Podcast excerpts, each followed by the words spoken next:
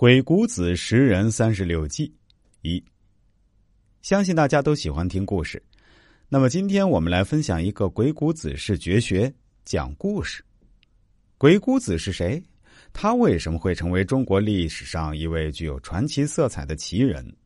鬼谷子思想学说之所以能在百家争鸣、战国时期独树一帜，不仅在于他与众不同的纵横理论，更在于他以道为理论依托。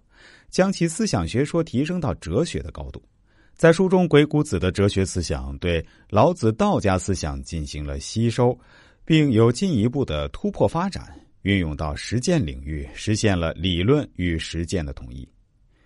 故事分为很多种，有少儿故事，有童话故事，有历史故事，也有神话故事。故事的载体也有不同，比如有图书，有音频，也有现在很流行的影视。但是古人就没那么好运气的，因为古代没有这么多高科技，所以故事基本上只能靠嘴巴讲出来。不过鬼谷子说的故事和我们通常说的故事还是有差别的，因为纵横家们讲故事其实是为了忽悠，也就是我们要说的教你一招鬼谷子心术，利用人心。有人问：学古人智慧有用吗？有的。话说，我们国家有个神秘组织，与美国 FBI、俄罗斯克格勃齐名的神秘组织，叫朝阳群众啊。这当然是开玩笑的啊。不过，朝阳群众确实厉害，他们本着大事儿、小事儿、天下事儿、事事关心的原则，大到国家大事，小到家长里短，都逃不过他们的法眼。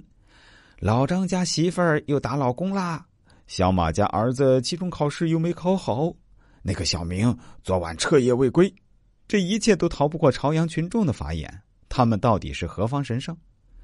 两千多年前的姜太公就已经算到了，有言为证：多言多语，恶口恶舌，终日言恶，寝卧不绝，为众所憎，为人所嫉，此可使要遮吕相察奸此祸。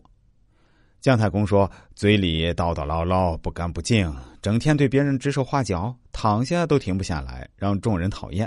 这种人可以让他管理街区，盘查坏人，发现灾祸，是不是一举道破天机？朝阳群众其实就是广场舞大妈、街道办大婶为首的一群人，他们隐藏在每一个角落，探视着这个世界。是不是觉得姜子牙神机妙算？实际上，姜子牙只是对人的一种总结而已。”人，中国人，岁月沉浮，沧海桑田，其实还是那群人。知道这些有什么用呢？是为了用人。今天我们就讲讲古人的用人智慧。